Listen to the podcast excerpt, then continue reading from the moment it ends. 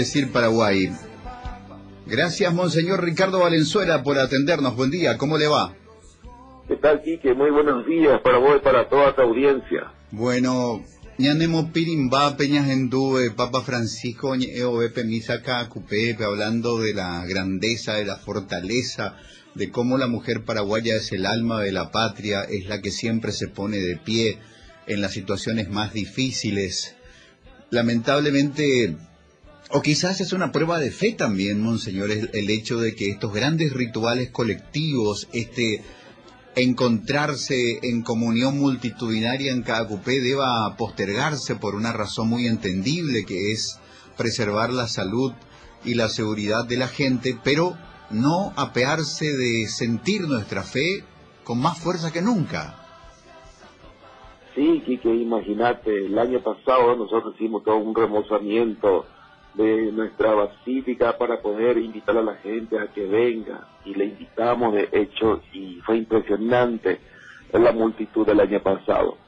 Y qué diferente este año en que tenemos que decirles que no vengan y que la misa se celebrará a puerta cerrada. Es un cambio muy brusco que a todos realmente nos afecta. Sí, así es, efectivamente. Es, la, situación. Y bueno, es una prueba para, para todos nosotros también porque es algo que nadie esperaba. Apareció como una sombra este, este coronavirus y bueno, nos sometió a todos a quedarnos arrinconados en nuestros hogares. Y bueno, y todavía estamos siguiendo nosotros, eh, este, sintiendo las consecuencias de ello y creemos que va a continuar por un poquito más de tiempo. No obstante, eh, tuvimos que tomar esta determinación que fue muy oportuna a ejemplo de otros países también y otros santuarios y ponernos así un poco en sintonía en colaborar con toda la humanidad para que este, esta pandemia sea erradicada lo antes posible. Monseñor, sin dudas la línea la bajó directa o indirectamente el Papa desde Roma al percibir aquellos rituales desde el Vaticano en una soledad realmente impresionante, majestuosa de esos, de esos grandes espacios en el, en el Vaticano, en esas plazas a cielo abierto, en esos anfiteatros enormes, donde la sola figura del Papa presidiendo misa, en algún momento alguna habrá dicho, bueno, esta es una señal de que Dios, Dios nos ha abandonado, pero también era, digamos, en la figura del Papa, el ícono del ser humano que no se rinde, que a pesar de lo difíciles que pueden ser las señales en la tierra, siempre se puede alzar los ojos al cielo y encontrar una, una conexión relevante. Sí, es verdad, eh, recuerdo también porque yo he visto también ese ese momento, lo viví yo ese momento y como decía, ya Nemo Pinimba cuando iba caminando solo con esa llovizna, solito en la plaza, la luz prendida ahí en el, en el pequeño, este, eh, en ese pequeño recinto donde él se solía celebrar la misa y hace también sus alocuciones, las grandes audiencias generales. En esa soledad, en esa semi-oscuridad ya, ya estaba atardeciendo, el mensaje que dio eh, fue impactante realmente.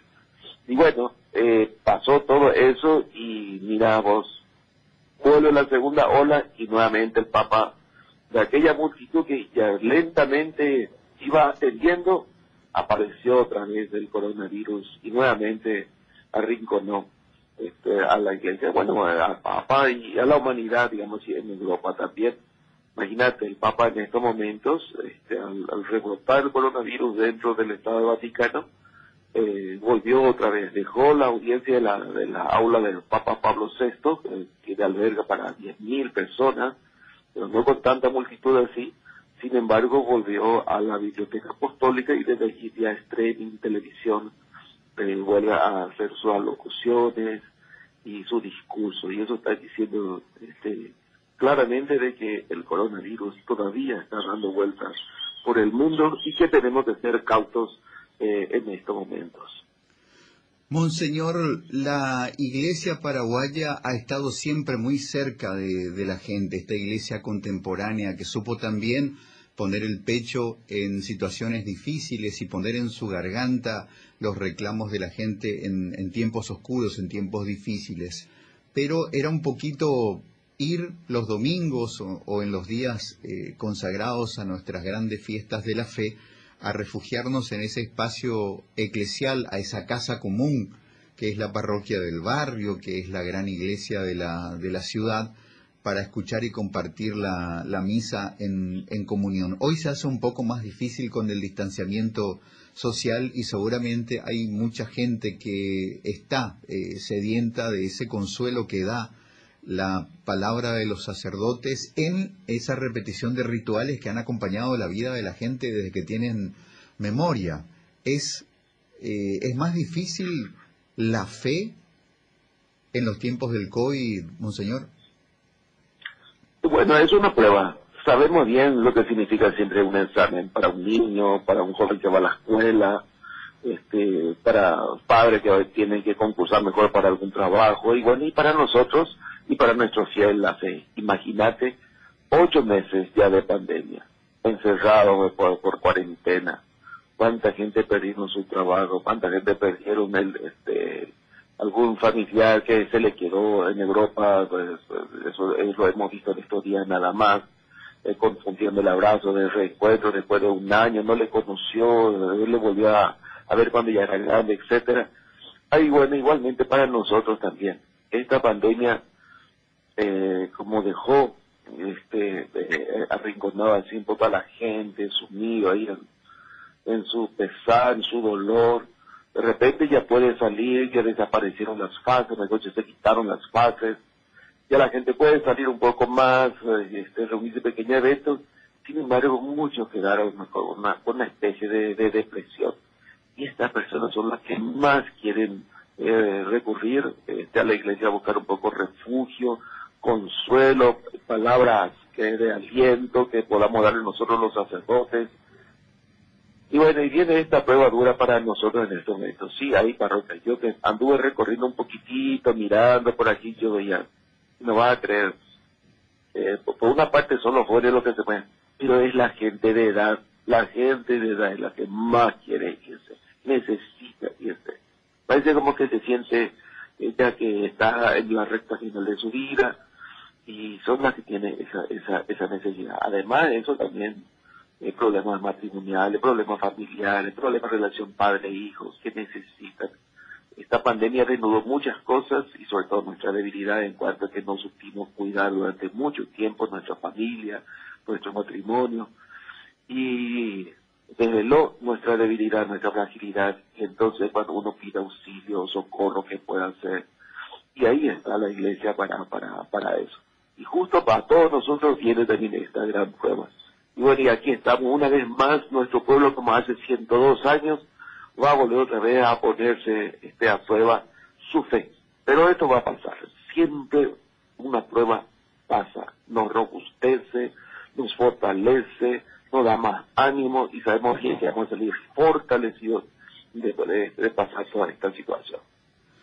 Monseñor Valenzuela, en tiempos difíciles, hay que tener temple, hay que tener carácter. Son las pruebas difíciles las que revelan el carácter de las personas. Si hay un incendio, el cobarde va a huir y el valiente, aunque esté muerto de miedo y sepa que probablemente no va a lograr lo que quiere, se va a quedar y lo va a intentar. Las, las grandes pruebas, los grandes sismas son pruebas de, de carácter y debemos lamentar Monseñor, que en este momento en el que tenemos un gran problema que administrar, nuestras autoridades no paran de pelearse entre ellas. En la Cámara de Diputados están buscándose la vuelta para sancionarse unos a otros.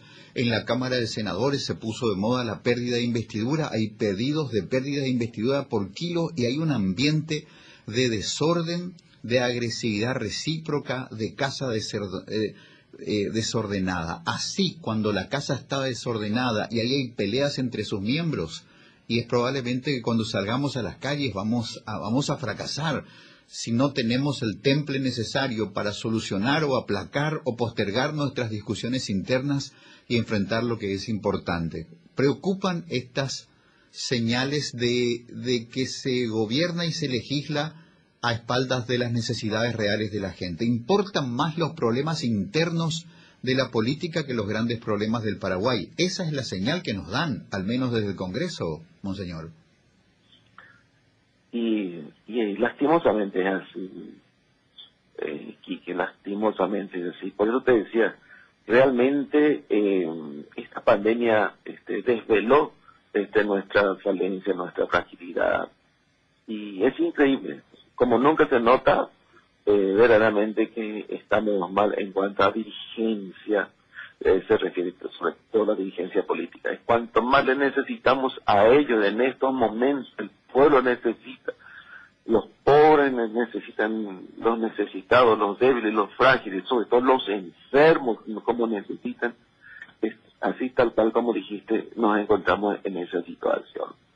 Y había un, un, un, eh, un senador brasilero eh, hace mucho tiempo que era muy sabio y siempre a él por eso no se le dejaba escapar presidente desde, el Senado porque era un hombre sabio que iluminaba muchas cosas y él contaba lo siguiente, cómo tenían que ser, dice, si en un avión este, hay una pelea entre los pilotos, entre, entre los pasajeros, no pasa nada, se puede calmar, se puede. Si hay problema y pelea entre el piloto y el copiloto, estamos todos perdidos. Y más o menos es un poco así esta situación. Justamente nuestros dirigentes, los que están ocupando los más altos cargos, quienes tienen en sus manos precisamente dictaminar leyes y buscar proteger a todos los ciudadanos, entre ellos suceden estas cosas. Y cuando hay pelea siempre hay oscuridad. Y cuando hay oscuridad siempre hay pérdida. Y también nos encontramos en esta situación lastimosamente. Lastimosamente.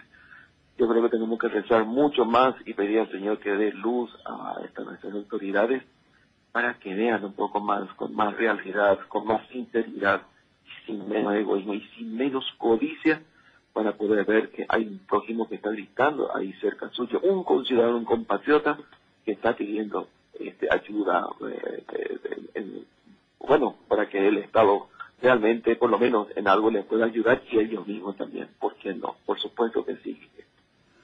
Monseñor Valenzuela, hay una frase que dice, aprovechando la ocasión del país, ya que estás al aire en la radio en una hora en la que la gente se está levantando, está yendo al trabajo, está conectándose con la vida y tiene un momento de frescura mental es el momento en que muchos rezan también en, la claridad de la mañana, con esa primera luz del día.